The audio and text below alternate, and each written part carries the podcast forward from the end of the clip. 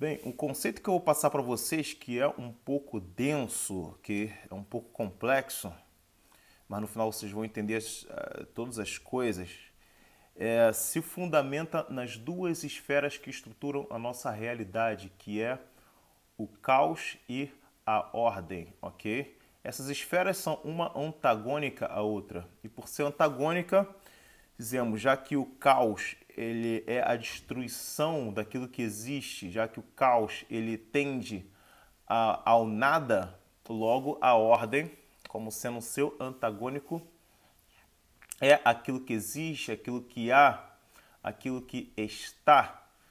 E podemos contemplar cada parte da realidade e ver essa relação entre caos e ordem. Desde o princípio, por exemplo, no surgimento do universo, é logicamente, se o universo surgiu, houve um tempo que ele não existia, então houve um tempo de estado de caos do universo. Quando veio a existir, ele veio a uma certa ordem, a um certo nível de ordem.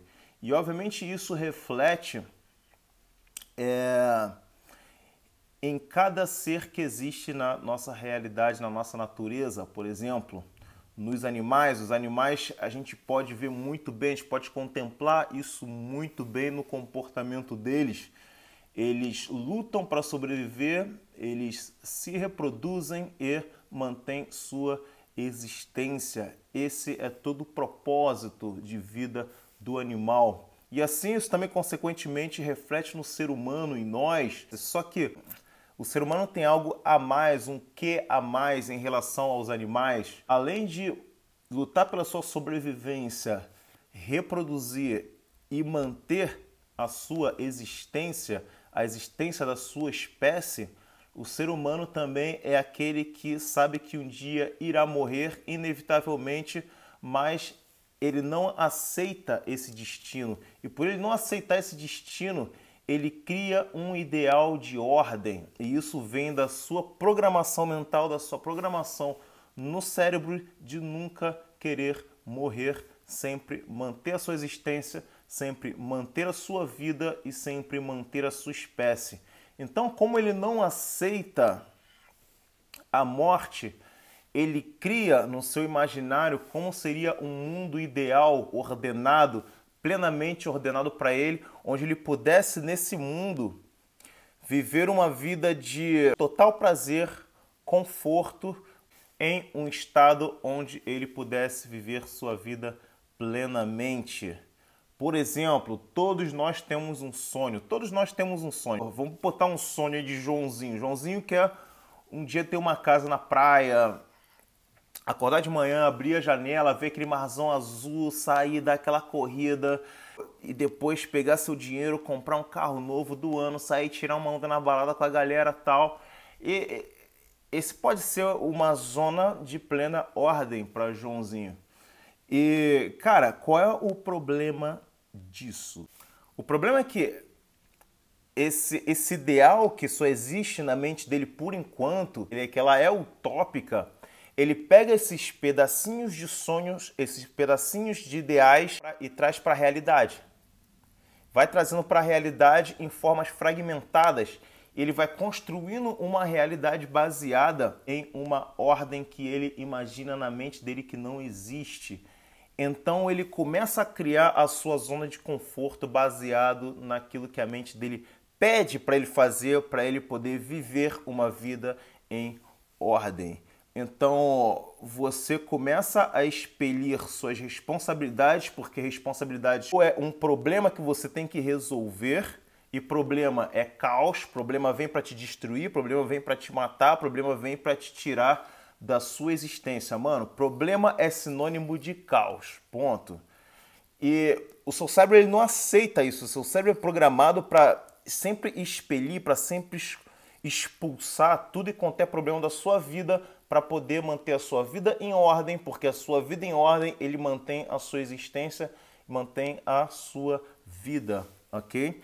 Então, o cara, ele pega, em vez de pegar as responsabilidades, ele pega esses pedaços de ideais e começa a formar o seu cotidiano. Por exemplo, em vez de ele fazer algo que produza uma vida melhor para o futuro dele, ele vai assistir Netflix. Ou ele vai pegar um dinheiro que ele deveria estar investindo e vai comprar um carro novo. Então, ele tem a impressão de que ele está em um estado de plena ordem, mas o cérebro dele apenas trouxe uma certa ordem, um certo prazer para a vida dele e ele cria uma fantasia para a própria realidade. E o que se chama isso? Isso se chama senso de manutenção de ordem. E o maior problema disso é que você começa a criar o hábito de viver assim. E, cara, é aí, que se, é aí que a gente separa os homens que fizeram grandes coisas no mundo, os caras de sucesso, os caras que alcançam alguma coisa, para gente, para pessoas que fracassam. O cara de sucesso, e eu já li muita biografia de gente que construiu algo grande, eles têm um padrão. E esse padrão é justamente o centro do tema desse vídeo, cara. Esses caras eles olham aquele ideal tópico deles como alcançável, como algo palpável, algo concreto, algo que está ali, ele só precisa estender a mão e pegar. Só que ele pensa o seguinte, por exemplo, eu quero uma casa na praia. Então ele começa a realizar essa casa na praia em um plano de metas. Tá, para eu ter essa casa na praia, eu preciso construir essa casa. Para construir essa casa, eu preciso de tijolos. Tijolos e mãos de obra. Tá, para isso eu vou precisar comprar um terreno na praia. E para comprar um terreno na praia eu preciso de dinheiro. Como é que eu vou conseguir esse dinheiro? O que, que eu posso fazer hoje para conseguir esse dinheiro para fazer a minha casa na praia e realizar meu sonho? Então ele começa na sua realidade presente a viver cada etapa e ultrapassar cada meta para ele poder chegar a alcançar os seus objetivos finais para poder realizar o seu sonho e trazer a utopia para sua realidade concreta. Então, o que, que ele faz?